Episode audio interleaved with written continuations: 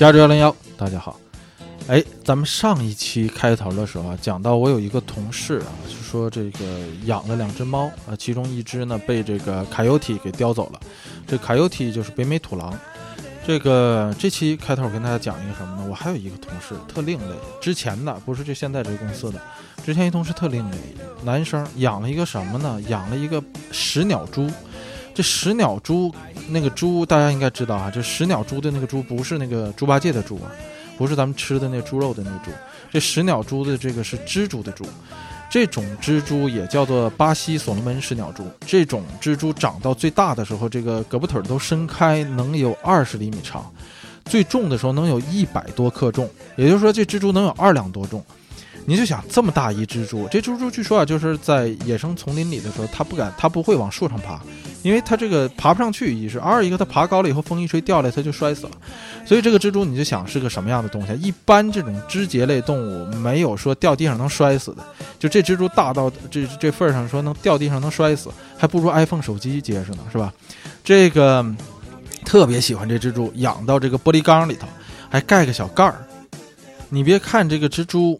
这种东西小啊，就这食鸟蛛就再大，它没个猫没个狗大。你别看它这么小，伺候起来才费劲呢。他这个跟我说啊，他说这个你知道吗？这东西可难伺候了啊，比那个花草啊、猫狗啊都难伺候。他说怎么伺候？这这个这东西养到玻璃缸里，这个底下得垫这个潮湿的这个这种啊土土一种椰土，反正说得垫上这种这种土，还得不能让它太干，得潮一点。你喂它什么呢？你得喂它那个面包虫。哎，我一想那东西都恶心，你知道吗？这个面包虫大家知道什么样的？就是那种，哎呦，我就不形容了。这个一想，浑身起鸡皮疙瘩。然后喂这个东西呢，它还不能整条的喂，它这个精细到什么份儿上呢？说把这个面包虫拿出来以后，然后剪成一半儿活的，然后 扔到这个玻璃缸里头去喂这蜘蛛。哎呀，我一想浑身都起鸡皮疙瘩。哎。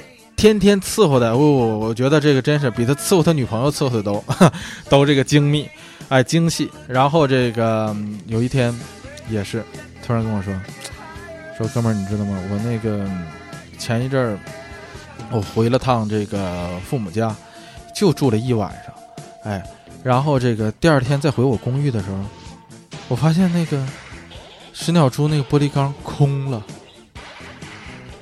再也找不到了。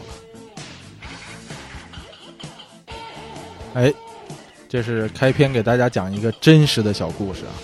万圣节要到了，这个万圣节的传统呢，除了大家所知道的那些呢，还要讲一个这样的恐怖故事，算是祝大家万圣节快乐。嗯，咱们这一期啊，聊到这儿呢，就要聊到这个万圣节。我看呢，大家有很多的这个国内的有很多的朋友们都开始这个准备各种南瓜啊，很多朋友们都开始自己雕南瓜啊，这个蛮有意思的，挺好。这尤其是一个很好的亲子互动的一个项目。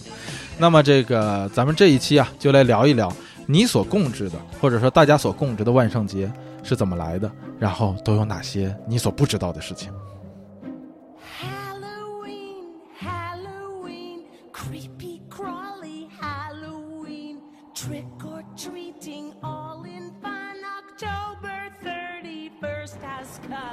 这个万圣节是个筐啊，大滚小滚往里装。咱们现在看的这个万圣节啊，其实是万圣节长久的演变而来的一个最新的版本。现在大家看的这个和过的这个万圣节啊，就是说，呃，尤其咱们在亚洲流行的这个万圣节，日本呢、韩国呀、菲律宾呢，这些国家过的这个万圣节，都是深受美国影响而过的这个万圣节。这个就是叼南瓜呀，然后什么小孩儿走街串巷要糖果呀。这个万圣节全部都是，呃，美国版的万圣节，就是而且还是美国最新版本的万圣节，因为这三个国家，呃，对，就是受美国的这个影响非常大啊，你也可以说它是这个崇洋媚外吧。然后他们过的这个万圣节都是原封不动的从美国那边抄过来的，二战以后抄过来的这个版本，所以这个万圣节的版本并不是真正的原始的万圣节的版本，只能说这是当下万圣节最流行的一种过法，慢慢慢慢也都被普罗大众所接受了。那这个说到万圣节的版本的演变呢，这里就不得不提到说这个万圣节是怎么来的。万圣节这个节日啊，从两千多年之前。它的那个雏形，当时还不叫万圣节，这个雏形开始到今天呢，它这个版本在不断的变化，也不知道以后会怎么过。反正目前来看是这样。这个说到万圣节，在两千多年前的时候那个样子的时候，咱们就不得不提到这个凯尔特人。咱们之前在一些节目里头也聊到过，说这个爱尔兰人看凯尔特人啊。咱们这儿就这次机会，咱们可以聊一聊，说这两个是怎么回事儿。大家知道啊，嗯，就是说这个凯尔特人或者说是爱尔兰人为这个美国带来了就是两个节日，一个是呢圣帕特里克节，另一个呢是这个万圣节。呃，说到这个这两个，就是说概念是怎么回事呢？是不是凯尔特人就等于爱尔兰人，或者爱尔兰人就等于凯尔特人呢？这事儿是这么回事儿。爱尔兰人从广义定义上来讲，可以称为是凯尔特人，而这个凯尔特人从广义范围上来讲呢，不光是爱尔兰人。它还包括这个威尔士啊，或者是苏格兰的一部分，苏格兰高地那边的一部分，都可以称作是凯尔特人。这个凯尔特人以前呢还算上是一个民族，现在呢才这个精确的民族定义上来说，这个凯尔特人已经不存在了。这个概念有点像什么呢？有点像咱们这个古代历史上说的这个匈奴人，被汉武帝给逐出漠北了以后，这个匈奴慢慢慢慢慢慢就消失了。那是不是他这个人就死光了呢？不是这个意思，而是说他和其他的民族就融合了，什么匈牙利那边的人呢，是吧？东欧一部分呢，还有这个蒙古族啊，慢慢慢的演化，这个民族的这个定义慢慢的消失了，然后形成了不同的这个民族融合。呃，凯尔特人也是这样，凯尔特人在两千多年前的时候呢，有一个节日，这个节日呢叫做 s a w i n。这个 Samhain 这个节呢，就可以把它定义成什么呢？就是万圣节的雏形，咱们就给它定义成万圣节一点零。为什么说这个 Samhain 在两千来年前这凯尔特人过的这个 Samhain，呃，不能称作万圣节呢？因为从字面上含义上来讲，这个 Samhain 在凯尔特语里头并不是万圣节的意思。那这个 Samhain 是什么意思呢？它这个 “Sowin” 的这个意思是指的是冬天与夏天交隔的那个分水岭那一天，叫做 “Sowin”。这个，呃，凯尔特人呢，在古时候啊，这个天文和这个数学知识不是特别好。他们认为呢，从这个夏天呢，他们认为一年呢，这个夏天与冬天的分水岭应该是十一月一号这一天，就是他们没有秋天这概念，他们觉得这个十月一号、十一月一号之前。都是夏天，然后十一月一号之后都是冬天。那十月一号这一天就叫做 Samhain，这个 Samhain 呢，就指的是说，哎，夏天跟冬天的这个分开的这个交割交割点，或者说分水岭。这个按翻译成汉语，其实有个非常好的词儿对应它，叫什么呢？叫立冬。那我为什么说，啊，这个凯尔特人的这个天文和这个数学不是特别好呢？这你就得看跟谁比。你要跟咱们中国人比吧，咱们中国人这个算的就特别的准，啊，这么说吧，就说这个咱们古时候把月按成这个月历来看，就是说用月亮历法来计算每个月有多少天，就是二十九或者是三十天，一个阴历是这么算的，是吧？按月亮的那个呃为地球的那个公转来计算一个月有多少天，然后一年呢有十二个月，然后到闰年的时候要补月，所以这么算呢，你别看它。一年的那个时间可能是跟那个太阳公转时间啊有误差，有那么几天的误差。但是呢，中国人为了修补这个这个东西呢，按这个闰年去补月以外呢，还有一个太阳历法。中国的这个古时候的这个历法呀，是月亮历法和太阳历法相结合的。这个太阳历法就是咱们的二十四节气。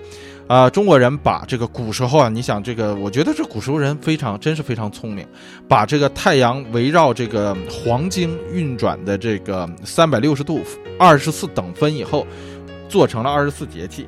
然后立冬这一天就特别的准，中国的这个立冬的定义是太阳到达黄经二百二十五度的时候，那一天为立冬，而那一天基本上都是在公历年上的每年十一月七号或者十一月八号，而那一天才是真正的说冬天的开始。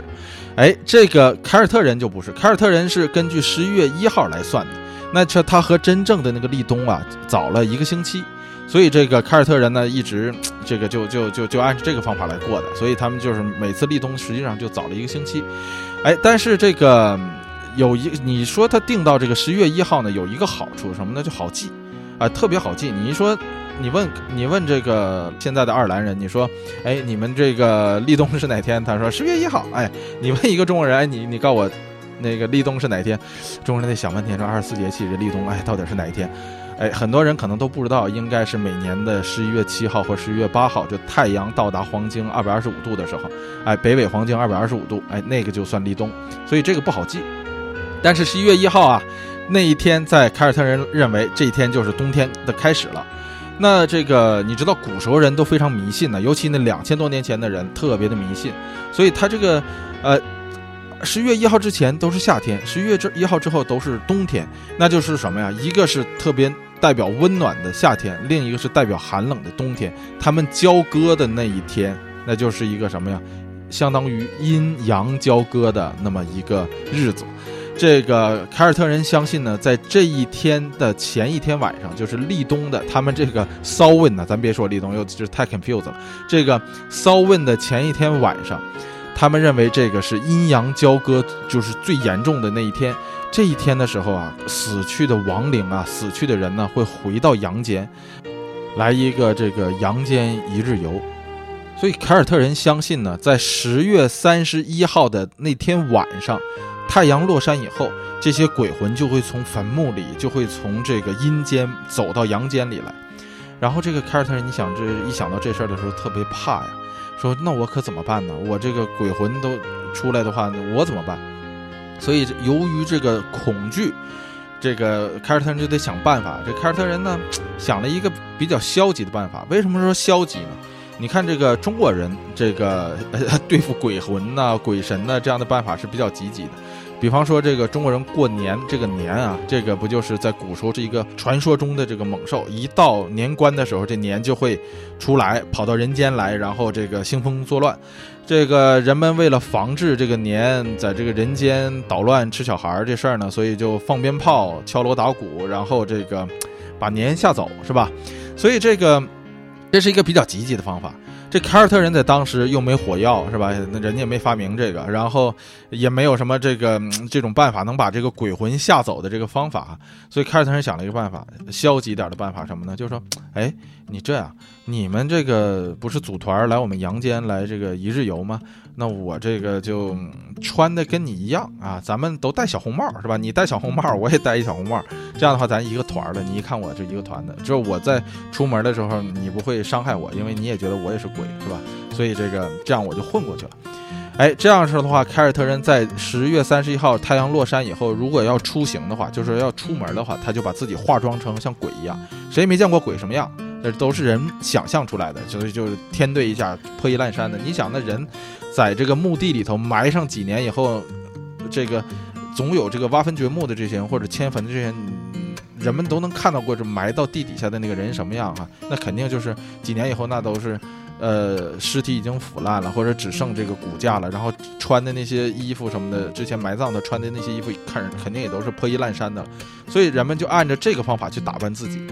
觉得这样的话呢，就不会在这个鬼鬼走出来的这些从阳阴间走出来这个鬼魂就不会来打扰我了，就不会伤害我，也出于对这种的恐惧。然后呢，如果你在家的话，你不出门的话，你怎么办呢？你说这个鬼魂在大街上溜达，然后他饿了渴了要上厕所，管家借借厕所呢，还得是吧？怎么办呢？他就在这个门口自己家的门口呢，他就摆放一些小祭品，比方说什么水果呀、蔬菜呀、喝的呀啊这些这个饮料啊。能让这些鬼魂们就说：“哎，你要是想要点吃的喝的，走累了什么之类的，你就在我们家门口，就这就这个摊儿，你就吃吧，你就别进来了，是吧？别进来了。哎，这是这么一个啊消极的方法，是说，哎，你们就走吧，咱们这个和谐社会，你这个和平共处，你就别在这个进我们屋里来了。除此之外呢，凯尔特人还有一个这个纪念活动，在这个十月三十一号晚上的时候，就是点篝火。”这点篝火的时候呢，他这个就不是为了吓唬鬼了，是吧？这个点篝火呢，这种习惯，即这各世界人民都有。人类向来就是崇拜这个火焰，在古时候就崇拜火焰，因为这个人类觉得这个东西是一种超自然的力量。所以点篝火的时候呢，一般围着篝火的时候，大家都是在祭神。所以这个凯尔特人也是忙活这一年吧，相当于咱不说嘛，这个春呃呃这个夏天与冬天的这个交割，其实说白了也就是秋天，秋收已经结束了。这个秋收结束了，彻底结束以后呢，大家也都忙活这个大半年了以后，这人们就想放松一下，所以在一在这个很多民族的节日里头，秋收之后都有一个大节，这个呃凯尔特人也是如此。他就借助这一天的时候，晚上点着篝火呢，来庆祝一下，说我们这一年的这个秋收，来祭奠一下神灵。所以这两件活动就成为了呃这个凯尔特人在两千多年前的这个节日叫 Samhain 的这个节的特征，也就是咱们这个要说的万圣节一点零版本的特征。然后这个节呢，凯尔特人过了很长很长的时间，就按这个方法过了很长时间，一直没有变。过了这个大概一千多年以后呢。凯尔特人呢，慢慢的向多瑙河流域就开始扩张，然后这时候他就遇到了另一个非常强大的文明，是什么呢？就是天主教文明，也就是咱们这个耳熟能详的叫做罗马文明。这个罗马最牛的一点就是说什么呢？这个天主教的这个总部在他那儿，这个罗马教廷啊，一直就希望向外传播天主教。他们做了很多这个 missionary 的这样的工作，就是说我我要派传教士出去，要说服那些野蛮人，在他们看来的野蛮人，或者说在他们看来的异教徒，让他们来信仰上帝，信仰耶稣，信仰圣母玛利亚。你想啊，就是说，呃，这种正统的宗教和人家那个当地土著或者说原始的那那些，就是对自然、对神灵的那种自然神力的崇拜，是之间是有冲突的。就是说，人的那个精神信仰的那个市场就这么大一块儿，你不可能的又信这个又信那个，像那个少年派一样，就是他三大宗教都信，这个很少有这样的情况。一般人说，你一旦信一个以后，你就不会再信第二个了。所以这个他们都在抢占这个，相当于说这些未开化的异教徒的这个这个精神市场。凯尔特人的这一套。这个对自然的崇拜啊，一直推广的还算不错。为什么呢？因为它比较接地气。这个凡是接地气呀，就这种好理解的这些东西呢，都非常容易被推广。只要说你，比方说你说你点个篝火，你就可以纪念神灵了。那你说这事儿多简单呢，是吧？你比方说你这个把自己化妆以后，你就可以这个骗骗过鬼了，是吧？你这你这事儿就是非常接地气，非常容易做。你说这个天主教，你要是想祈祷什么之类的，你还得建教堂，你还得去跟那个神父做沟通，然后由他来代言向你对对上帝做忏悔什么之类的。你这个就。比较麻烦嘛，对吧？你就不是那么就是上帝跟人类之间那个距离，并没有像人家那个那个东西那么直接，所以这个这两这个天主教推行这个向外做 missionary 的时候，和这个凯尔特人的这些原始的宗教就进行了一些冲突。一开始的时候啊，天主教的这个罗马教廷呢还是比较温和的，说：“哎呀，你们得慢慢来啊，这时候我们得教育你们，慢慢慢慢的开化你们。”哎。但是慢慢慢慢呢，这个推广不利，就相当于你这公司市场部做的不利，这 CEO 就不干了。这 CEO 就觉得，哎呀，做的太费劲了，是吧？你们能不能这个市场换人？呃，市场部换人，我我或者销售部我要换人，我换一个比较强硬的大佬出去，是吧？我要用你我软的不行，我来硬的，是吧？我来硬的。尤其到了十五世纪的时候，这个罗马人呐，征战了大半大半个欧洲，欧洲基本上都被罗马人给占领了。这个占领了以后呢，这个罗马呢就强制的推行，罗马教廷就强制推行说你要信奉我的宗教。那么你们不是有 s a w i n 在十一月一号这一天吗？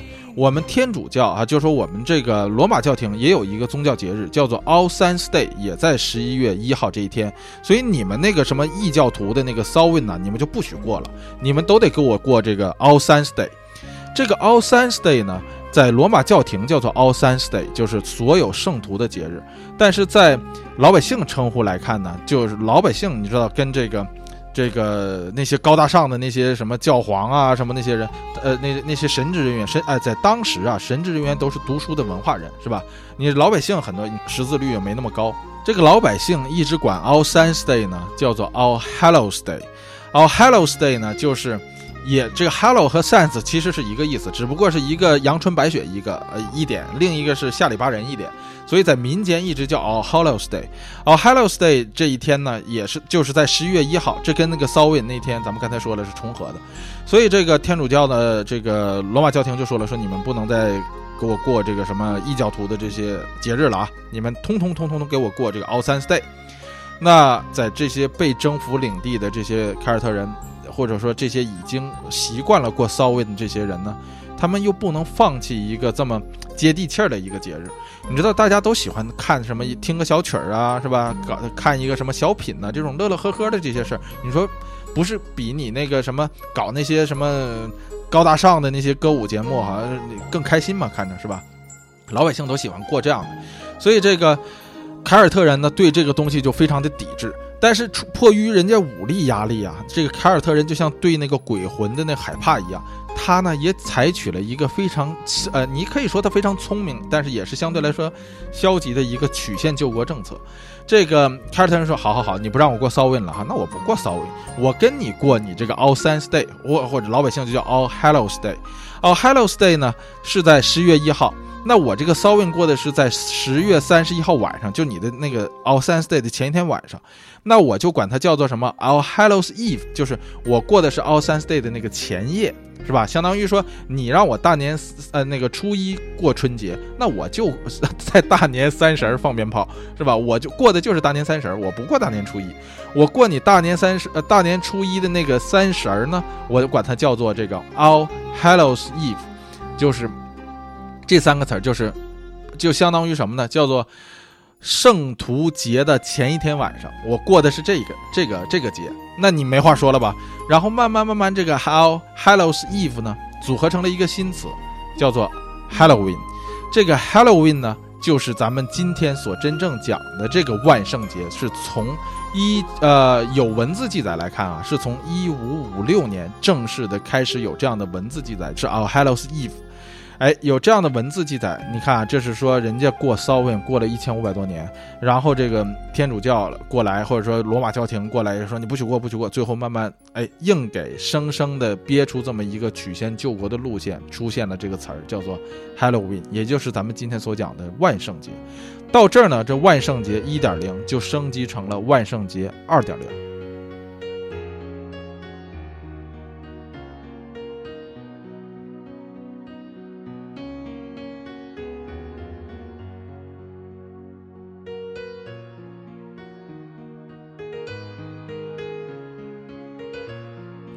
从万圣节二点零开始，万圣节的这个词儿就被确定下来了，这个节的这个正式名称就被界确定下来了，叫做 Halloween。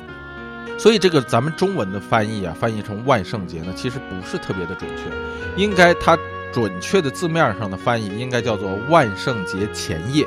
而真正就是 咱们这个市面上流行过的这个万圣节啊，其实过的其实是万圣节前夜，而不是那个万圣节。万圣节的那个活动完全跟这个前夜一点关系都没有啊！就是万圣节那个节本身就是这个 All Saints Day，到现在这个天主教还有这个 All Saints Day 这个节日呢。这个 All Saints Day 真正的这个万圣节跟这个咱们之咱们现在过什么这个。扮这个扮成鬼啊，化妆啊，然后这个小孩讨糖啊，嗑南瓜这件事儿和这些活动一点一毛钱关系都没有。不过它已经成为一个这个万圣节的中文翻译，已经成为一个约定俗成的这么一个翻译了。所以咱们就不不再纠结于这个啊。然后咱们说这个万圣节二点零版本呢，其实是个非常不稳定的版本。为什么呢？因为咱们刚才说了，罗马呢，呃，罗马人统治了这个整个欧洲差不多，他推行自己的文化。他推行自己的文化的时候，他们自己也有一个节，叫做什么呢？叫做这个果树女神节，哈哈，叫做 Pomona Day。这里就得说到这个 Pomona，这个 Pomona 其实是果树女神的意思。咱们这个之前在讲这个九大行星的时候，咱们讲过这个罗马神话。这个罗马神话有一个最大的特点，就是神太多了。它这个是个东西，它就有神管。所以这个果树呢，也专有专职的这个神仙来管，就是这个 Pomona 这个女神来管。你想啊，这个在中国神话里头呢，果树谁来管呢？这一般是由孙悟空来管。这孙悟空掌管这个蟠桃园，其实就跟这个职位差不多。所以这个你看，这个罗马的这个神职人员、公务员啊，神里头这个公务员实在是太多了。罗马人呢就开始推行自己的这个 Pomona Day。Pomona Day 呢是在什么时候呢？也是恰巧，因为你想啊，果树丰收以后再过的节嘛。才你果树女神节，你总不能说果树还没开花的时候你过吧，是吧？肯定都是开花结果以后你才能庆祝丰收，然后祭奠这个果树女神。所以这个果树丰收完以后呢，也就正好是秋收结束。秋收结束呢，一般来说就是在这个十月初。所以这个果树女神节呢，也恰恰恰恰正好就在十一月一号。那你有人就说了，你十月一号不是罗马教廷的那个 All Saints Day 吗？你怎么十月一号变成这个 Pomona Day 了呢？这个罗马教廷人家过的那是个宗教的，这个这个怎么说呢？就像天天主教的这个宗教节日。这个果树女神节 Pomona Day 呢，这是罗马人的一个民间节节日，所以这个民间节跟这个宗教节基本上就也是重合在一起了。所以这一天呢，其实是 Pomona Day。这 Pomona Day 呢？也是，你想他祭奠丰收，他他肯定也是吃吃喝喝的一个节。我刚才也说了，吃吃喝喝的这样的节日啊，最接地气儿了，对吧？你这个闹闹玩玩闹闹这样的节是最接地气儿的。你接地气儿的这个节就好推广，所以罗马人就推广他的这个 Pomona Day。这 Pomona Day 呢，也就跟这个咱们说的这个万圣节二点零的这个版本也就融合到一起去了，也就会被当地人所。更容易接受，不像那个呃 All Saints Day 那么就是有宗宗教的信仰方面的抵触感。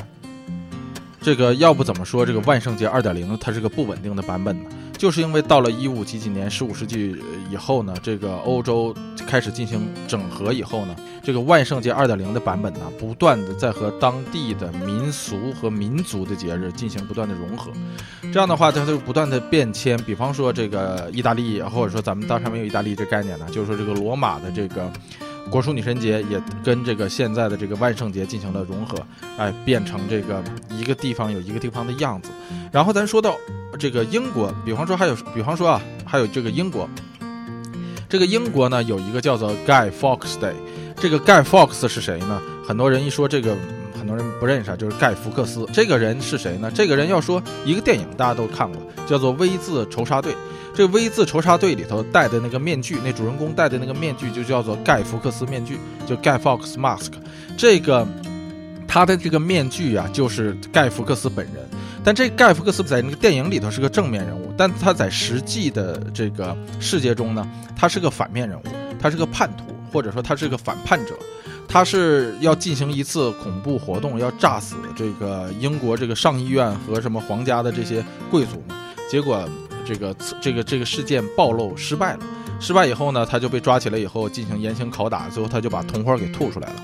哎，说到这个严刑拷打，当时英国那个时代的时候，还是在几百年前的时候，这个已经不允许进行这个严刑拷打、刑讯逼问了。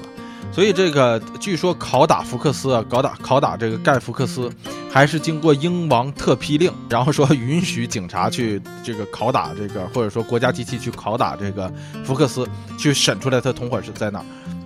结果，这个盖福克斯吐出了同伙以后，在十一月，我记得是十一月四号，也不是十十一月五号的时候，这个盖福克斯这一行人就被统统处死了。这一天的时候，这个英国的大街小巷们，民众都走出来来庆祝这一天。所以，这个说白了，这盖福克斯 Day 呢，你可以说它是一个政治型的节日，因为这是政府推行的，跟那个民间自发的不一样。但是它这个推行手段又非常的接地气儿。它怎么推行呢？它这个节日就是说。你不是纪念盖福克斯呃策反活动失败吗？所以呢，我这个呃这一天每年的这一天，我就要让每个每让这个大家扎这个盖福克斯的这个纸人儿啊，这个稻草人儿，扎完了以后呢，然后大家穿着奇装异服在大街上游行，晚上的时候点着这个火把游行，也游行到最后呢，把大家把火把聚集成一个篝火，然后把这个盖福克斯这个稻草人。这个假人扔扔到这个篝火里，把它烧死。哎，这样一个活动，你看这个多热闹，是吧？这接地气儿。所以这个节呢，在英国呢，就大家就非常接受这个节。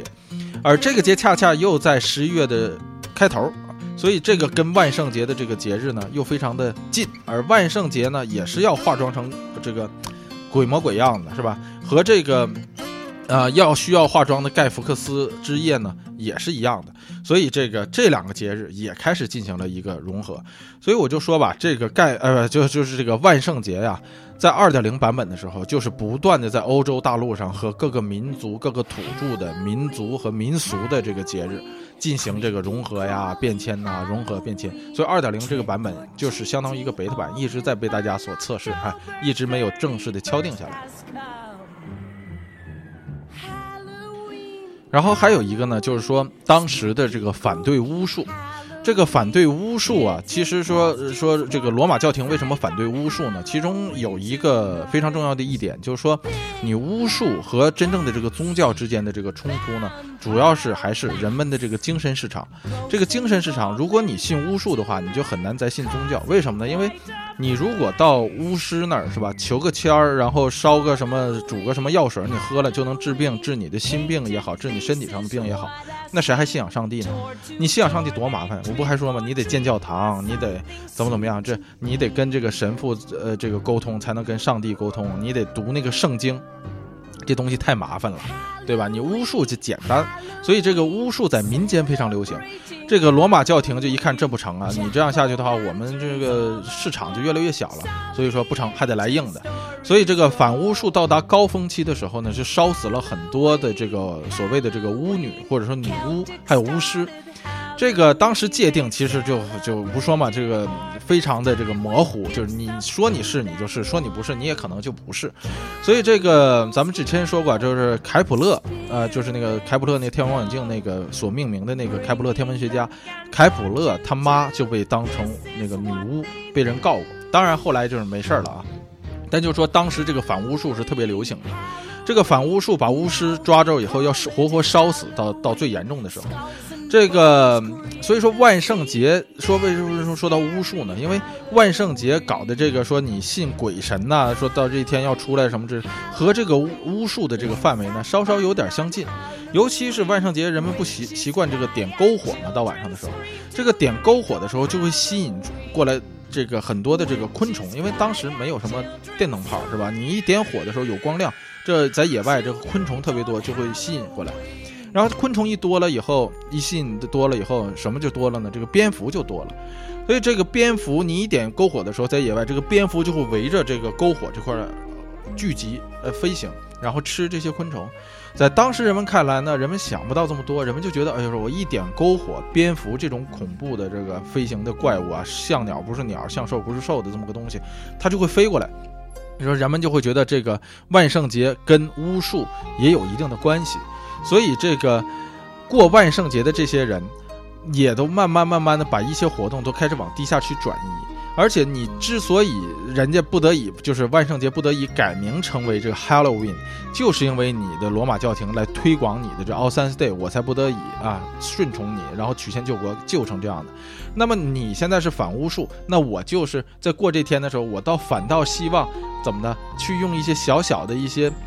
哎，怎么说阿 Q 精神的东西去来抵抗你？比方说，我我这个扮鬼的时候，我故意要搞一些什么蝙蝠啊，搞一些女巫的这样的装扮，所以他这个这种东西就慢慢慢慢的，反倒是从民间你越越打击呢，到过万圣节这一天，人们就愿意去模仿这样的事儿。你看现在的很多这个呃万圣节的装饰里头，蝙蝠也是个非常常见的一个装饰。另一个是什么呢？黑猫。这西方历史上为什么一直对黑猫没好感呢？主要也是这个反女巫造成的。这个反巫术的当时呢，这个这个，在这个罗马教廷看来呢，黑猫这个品种的猫啊，是在自然力量上所不存在的。就是说，这个东西不是猫生出来的，这东西是相当于女巫生，哎不，也不是女巫生出来的，是说女巫把它创造出来的。所以它浑身通黑，然后眼睛又那么的亮，那这个一直就认为黑猫呢和女巫之间有不可割舍的关系，而黑猫呢和女巫之间是非常好的这个朋友关系。所以在这个处死女巫的时候，人们对这个黑黑猫的这个印象也是说那种能通灵，能有什么魔法那样的这个东西。所以。你看现在的这个装饰也是这样，这个在这个摆这些东西的时候，这总能看到一个假的黑猫在那个一个模型，在这个万圣节的装饰之中。哎，这个和巫术的这个流行和反巫术有非常大的一个关系。这是二点零版本的时候开始出现的。然后另一个开始出现的什么呢？就是雕那个鬼脸儿。现在看的那是南瓜，但是在最早的时候，万圣节雕的可不是南瓜。这个南瓜版的鬼脸是咱们待会儿要讲到的，一会儿要讲到的这个美国版里头才出现的。最早的这个万圣节呀，是用这个萝卜雕的。它这个萝卜呀，是一种有点像咱们北京的那个变萝卜，或者叫扁萝卜吧，或者是这个叫心里美那那个形状的萝卜，大家见过吧？就圆的，然后那个个儿挺大。然后它这个萝卜呢是白色和这个绿色相间的这样的萝卜，这个一开始的这个鬼脸啊都是在这个萝卜上雕的，所以为什么要雕鬼脸？这里说还是这个意思，就是说我把这个鬼的这个形象雕琢在这个蔬菜上面，然后。放到门口，不是那个《植物大战僵尸》说要让他去杀那些鬼啊，或者怎么怎么样，杀那些僵尸。说你这个豌豆啊或大豆菜可以当武器，不是。他这个东西你放到门口以后呢，鬼就觉哦，这是我们自己人啊，我们不骚扰这家，我们走吧。哎，是这个意思，是对鬼对这个鬼魂亡灵的一种迷惑。哎呀，说到这儿的时候也是比较那什么，这鬼魂和亡灵比较惨的，在所有民族的历史的这个传说中啊，基本就是。总觉得这个鬼魂和亡灵是弱智，我就发现是吧？那么容易骗，那么你雕个鬼脸，这个鬼魂和亡灵一看，好好好，这不是我，这是这我们同伙，就信了，这太好骗了，是吧？这个普遍的来说呀，人们认为这个鬼鬼魂和亡灵的这个智商普遍不高。万圣节的二点零这个版本呢，变化变化啊，就是相对稳定了二百来年啊，在不断的变化中进行了二百来年以后呢，有一批人在欧洲按耐不住了。然后他们乘着船，最后来到了哪儿啊？就是美洲大陆。这五月花号登陆美洲以来呢，凡是到美国、向往美国的那个阶段、向往美国来美国殖民的这些人呢，大部分都是在欧洲混不下去了。他们这个新教徒啊，对这个天主教的这些文化呀，有非常大的抵触。这个新移民登陆美洲大陆的前几年的时候啊，这个饥寒交迫的生活很不好，那这个也没心情过节。这个慢慢慢慢随着这个富足起来以后啊，美国人民开始有钱以后呢，就向往着说过一些节，因为美美洲大陆的文化呀相对来说比较贫乏，它没有什么根基，所以这些人就拼命玩了命的回忆啊，说我在欧洲的时候啊，我们都过什么样的节呀？大家能想起来的，说实在的，最容易被人记起的，还得说那些接地气儿的节，就是万圣节这样的节。美国人一想，那我们也接着过万圣节吧。你这万圣节多好啊，又好玩又好过。就这帮老美啊，第一批的这帮老美，呃，在终于摆脱了欧洲人的统治之后呢，就想着说，哎呀，这回终于没人管了，我们要玩点花的，是吧？玩点花样的。比方说，他们创造了几个游戏，这万圣节到现在也算是流行的吧。其中一个呢，就是咬苹果。这个咬苹果这个游戏大家都见过，就是在苹果那个苹果那个镜上，呃，这个把上拴个绳，然后把苹果吊起来，然后左面一个女的，右面一个男的，哎，这样的来吃这个苹果，悬着那个吃，不许用手，就两个人用嘴。你看在婚礼上，这个中式的这个早先的那些婚礼上，逗新郎新娘玩的这个这个这个游戏。美国人就喜欢玩这样的啊，低俗下流的是吧？来这来这游戏比较恶俗，啊，越恶俗的越有意思。那个再有一个恶俗的什么游戏呢？就是说，这个姑娘们都是这个小女孩嘛，都有这种说穿早日穿上婚纱的这样的梦想，是吧？基本上大多数的小女孩有这样的梦想，尤其在小的时候。所以这些少女们呢，就说：“哎，我们来猜猜你未来的老公长什么样。”那怎么猜呢？拿一平底锅，上面浇点面糊，然后你去烤这个面糊，哎，去去猜说你到最后，你看你这老公最后的时候能烤成那面糊什么样，就是什么样，长什么样。所以啊，你就看这是揭示了一个自古的道理，什么呢？就越会做饭的女生，这老公以后长得越帅。哎，你看不会做饭，烧烧烧糊了，那什么色儿都有，是吧？说老美玩这些游戏为什么都这么恶俗呢？还是那句话，好不容易脱离了这个欧洲的这些统治以后啊，说去你的吧，这些东西你们以前给我这教条，我通通的这个不不管了。你们不说这个什么巫术什么不行吗？哎，我就来这个巫的，哎，我们就喜欢玩这种恶俗的。然后这个过了一段时间呢。随着这个欧洲的移民开始往美国越流越多以后呢，这个大批的这个爱尔兰人，或者在当时就已经不是爱尔兰，不是这个凯尔特人了，这爱爱尔兰人就开始流到美国来。这爱尔兰人登陆美国以后说：“哎，你们这有过万圣节啊？我看你们怎么过。一看，哎呦，你们这么过，你们这 城里人太不会玩了啊！我来教你们怎么过万圣节。”这爱尔兰人说：“你得雕，你得你得雕鬼脸儿。你看我来教你们，有有萝卜吗？”美国人说没有，我用有南瓜。这爱尔兰人拿南瓜一看，好家伙，我们这几千年这个，我们这几百年的这个萝卜算是白雕了。为什么呢？这萝卜你想啊，多难雕啊，又硬是吧？然后它那里头水分还大，你放了以后还容易坏。这个南瓜就不是了，南瓜个儿大，首先来说是吧？你这个上面可创造的这个空间就大。然后这个南瓜面，哎，它非常好雕。而且南瓜中间是空的，很容易也很容易被掏空，所以这个南瓜雕完以后，上面还能放上灯。你到夜晚的时候一点上灯，这个鬼脸的这个效果就更炫更绚丽了，是吧？所以爱尔兰人哎呀，这个悔呀，说我们之前为什么跟萝卜这么过不去呢？说好好吧，行，反正好不容易是找着南瓜了。哎，这个万圣节啊，从爱尔兰人登陆美洲大陆那一刻起，由雕萝卜变成了雕南瓜，开始就正式变成了万圣节二点零版。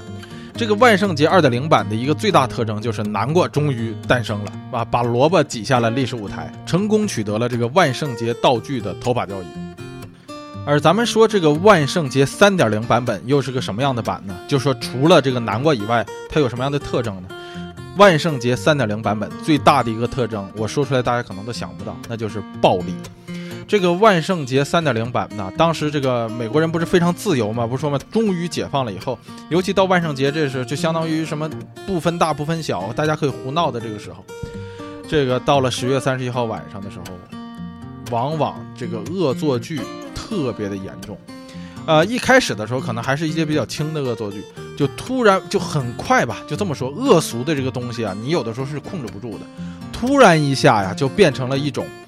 哎，这个非常严重的暴力事件，这个小孩捣乱，就相当于熊孩子捣乱，到一个什么程度啊？就是说，当时《纽约时报》有记载说，在万圣节当晚，有一千多个玻璃啊，一千多个窗户啊，都被小孩给砸了。这熊孩子，你说多厉害？但你说这事是不是都赖到熊孩子身上了？我觉得咱们说这个熊孩子最熊的是那个十，就是 teenagers，这些 teenagers 的这个破坏力实在是太强了。他又是未成年的人，你这个不好管。所以这个万圣节最大的这个这个特点就在这儿，而且最严重的是，连年的这万圣节都有这个伤人致死事件。美国政府一时之间都害怕了，就是你们万圣节民众可不能这么过呀！你们这么过，这简直是啊无法无天了。所以这个人们一到万圣节的时候，也都特别害怕。这熊孩子动不动就给人家砸玻璃不说，还把人家的这个东西都给破坏了，而且还把有的时候甚至到说可以放火把别人家房子给烧了。万圣节三点零的这个暴力啊，一直是一个长久以来美国政府想去解决的一个问题。你大家一般按咱们想法，就是说你这事儿好解决了，是吧？首先来说，你这熊孩子你不是不听话吗？首先上来就打，是吧？吊起来打。然后这个，嗯，你们这个万圣节不是不安全吗？那干脆就紧了，别过了，是吧？你这一紧不就完事儿了吗？这是最简单。一直到了一九三零年代的时候，这个万圣节三点零的版本一直就是席卷整个美国。哎，但是美国呢想了一个比较好的方法来解决这个说暴力事件，什么呢？这是要提到万现在这个现代版的万圣节四点零版的发源地是从哪儿呢？啊，明尼苏达州有一个这个小镇叫做阿努卡，阿努卡这个小镇呢，首先发起了一个社区活动，说我们要万圣好好的过万圣节，不暴力。然后呢，我们要组织大家去做花车游行，然后人们要呃这个盛装出席这个花车游行，大家可以把自己打扮的花枝招展的，然后去做花车游行。哎，这样的话，大家不就是这个不用再去砸窗户了吗？而这个提议。瞬间得到了全美的支持。然后之后，我们阿诺卡这个小镇的社区又马上提出说，我们要让孩子们打扮起来，然后到各个家去讨糖果。哎，这个活动，这个是睦邻友好的一个活动嘛，对吧？就是说，哎，我去拜访你，然后这样我也认识了你，你来给我糖果，我也你也知道我是谁家的孩子了。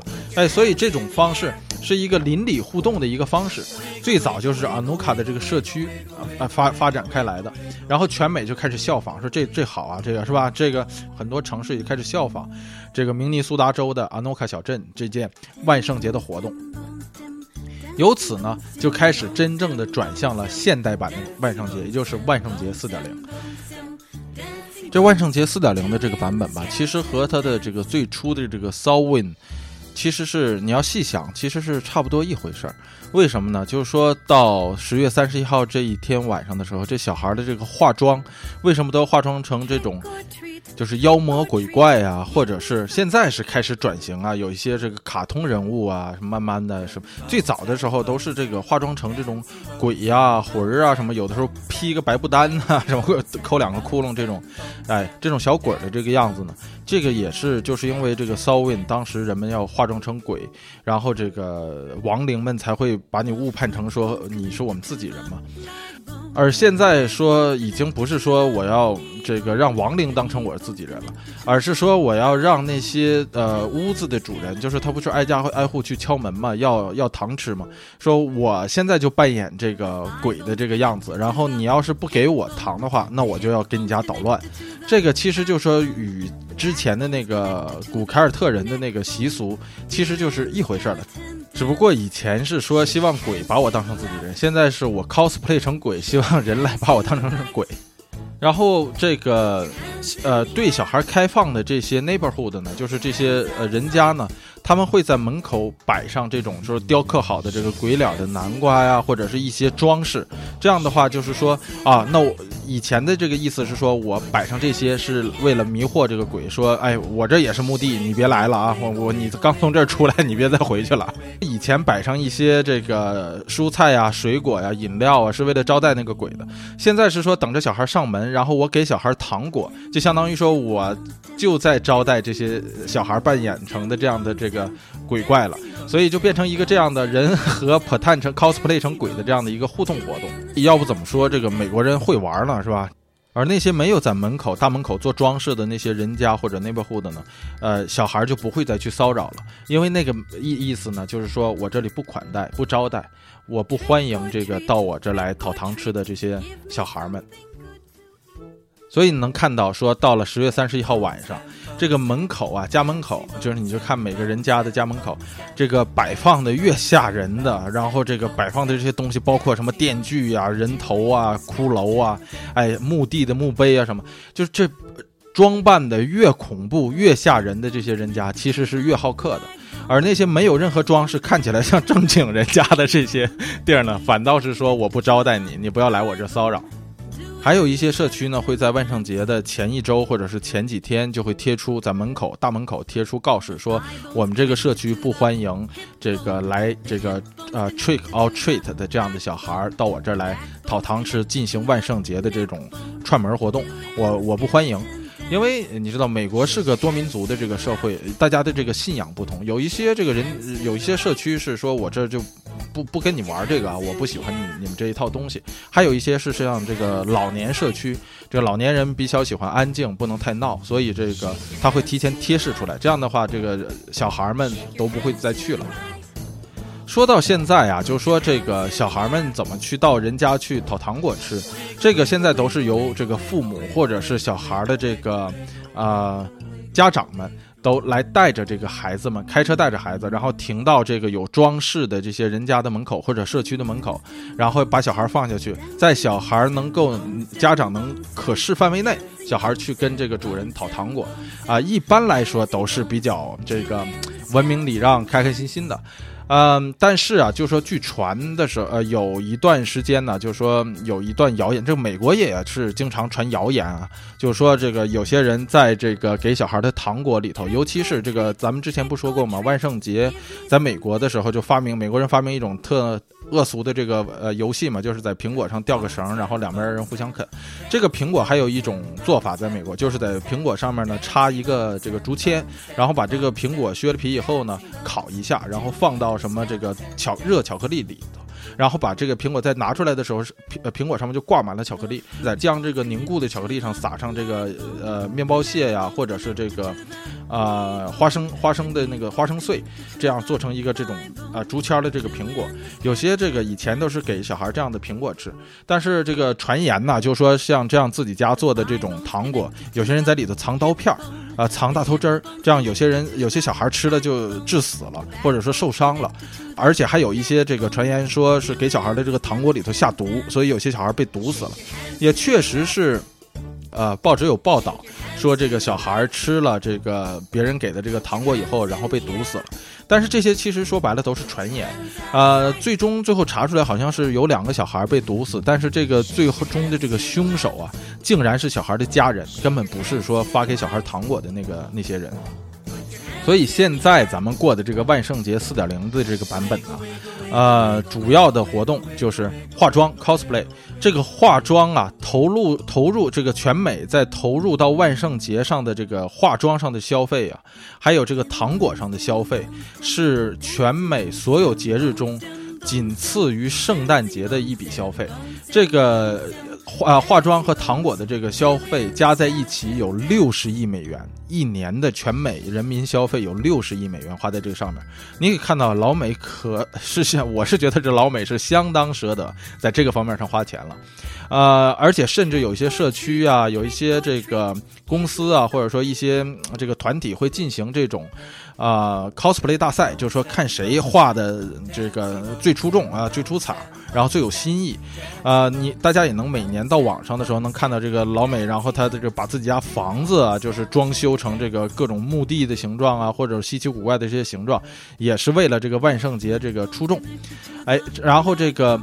嗯，你能够看到，就是说，你就包括，就相相当于说，你在房子的装饰上，然后在院子里头放那些假的什么僵尸啊、稻草人呐、墓碑啊，还有这个南瓜啊，所有的这些东西，你可以看到，这其实是一笔不小的开销。但是，确实是有人特别热衷于过这种万圣节。咱们之前也说了，这种凡是接地气儿的这种节日，大家都特别喜欢过。正因为有这六十亿美元的这个开销，所以万圣节是在美国特别受商家欢迎的一个节日。它比我个人觉得，就是说，为什么这么受欢迎？除了它六十亿美元的这个集中消费以外，还有一个就是说什么呢？就是你其他的节日啊，商家都得打折，唯有这个万圣节没有听过说万圣节打折促销的。在万圣节之前，这些装饰都特别的贵。都基本不打折，而且这个万圣节的这些服装啊，说白了，这是对这个中国的这个服装制造业呀，还有这个淘宝、阿里巴巴呀这种的，哎，这些小商品制造业的这些。一个特别大的一个拉动，因为这些东西都是 made in China 的。说实在的，质量不需要有多高，只要是说它这个样子大啊，这个量足样子大，然后做，你想这些东西本来就晚上摆的嘛，而且大部分的时候都是说你的一点灯啊，靠这个灯光装饰，还有这个小孩的服装，基本上穿一年就扔了。所以这些东西的这个完全说实在的，这六十亿美元呐，我个人觉得会被中国挣去一大半。所以这个对中国来说，万圣节对中国的经济来说有非常强的这个拉。发动作用，大家能看到，说在万圣节之前，我不知道有没有太大的关系啊。但是这个我看这个商业报道，报纸上也没有这么写。但我觉得这阿里巴巴阿里巴巴的这个股票最近一段时间的猛涨，从这个之前的一度下跌到六十多美元，现在又涨回到八十多美元了。所以我觉得和这个万圣老美的这个万圣节的这笔消费有很大的关系，因为我刚才说嘛，所有的这些东西都是基本上出自于这个中国的 Made in China。然后这个阿里巴巴又是中美贸易中一个非常大的一个环节，同时呢，这个万圣节呢也是各种鬼片儿和这个恐怖电影扎堆儿的日子。呃，大家如果看美剧的，喜欢看美剧的同学们，能够经常看到，说到这个万圣节期间的时候，基本上所有的美剧和连载的这些系列的这种动画片的时候，都会这个出一集叫做万圣节特别版，然后会渲渲染一些鬼故事情节什么之类的。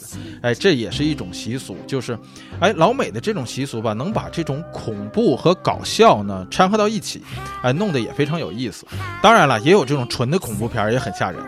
这是在影视业呢，也是一笔非常大的收入和开支。所以说到这儿啊，我就觉得老美呢有一种，就像鲁迅先生之前说过的一句话，叫做“拿来主义”。这个老美，你看能把这个别的民族的这种节日，然后。把它拿过来以后呢，加进了自己的元素以后，再推广出去，使得这个在全世界流行。所以这种拿来主义在老美可以说的上是发挥到了极致。嗯，这有点像咱们之前说过的一句话啊，就是聊月亮的时候说过，这个月亮本身不发光，但是经由它反射出来的太阳光，人们就不再叫它阳光了，而是叫它月光。这个。现在的万圣节呢，还有一个传统节目，就是要讲一段鬼故事。这个节目的最后呢，我给大家讲一段鬼故事，呃，是一个在美国非常流行的鬼故事，叫做 China Doll。这个 China Doll 呢，并不是中国娃娃，而是瓷娃娃的意思。在这里呢，跟大家剧透一下，如果是心脏比较小的朋友们呢，现在可听到这里就可以结束了。如果是希望继续听的话呢，那么咱们现在就要开始了。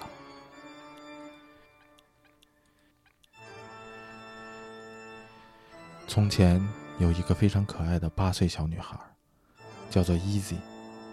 在她过生日的时候，她得到了一个瓷娃娃，她为这个娃娃起名叫做 Sam。Easy 非常喜欢这个娃娃。有一天，她与这个娃娃做游戏，到很晚，天都黑了，直到她的妈妈叫她上床睡觉，Easy 才乖乖的把这个娃娃放到了地下室。然后回到了自己的床上。但是到午夜的时候，Easy 听到了非常奇怪的响声。他从梦里醒来，他听到有人说：“瓷娃娃，瓷娃娃，瓷娃娃在地下室，瓷娃娃在台阶上，瓷娃娃现在进了你父母的房间，现在他们都已经死了。” Easy 很害怕，但是颤抖的睡去了。等天亮时，他跑到父母的房间，发现他们真的死在了床上。Easy 痛哭着，和他的哥哥一起埋葬了他的父母。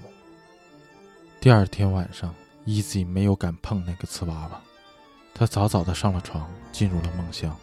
但是到了半夜，他又听到了那个恐怖的声音：“瓷娃娃，瓷娃娃。”瓷娃娃在地下室，瓷娃娃在台阶上，瓷娃娃进了你哥哥的房间，现在他也死了。清晨，Easy 跑到他哥哥的房间，发现他哥哥死在了床上。Easy 一天都没有敢出门，躲在自己的房间里，直到天黑。他困得不行，不小心睡着了。在梦里，他听到。瓷娃娃，瓷娃娃，瓷娃娃在地下室，瓷娃娃在台阶上，瓷娃娃他进到了你的房间。现在，轮到你了。加州幺零幺，祝大家万圣节快乐！下期再见。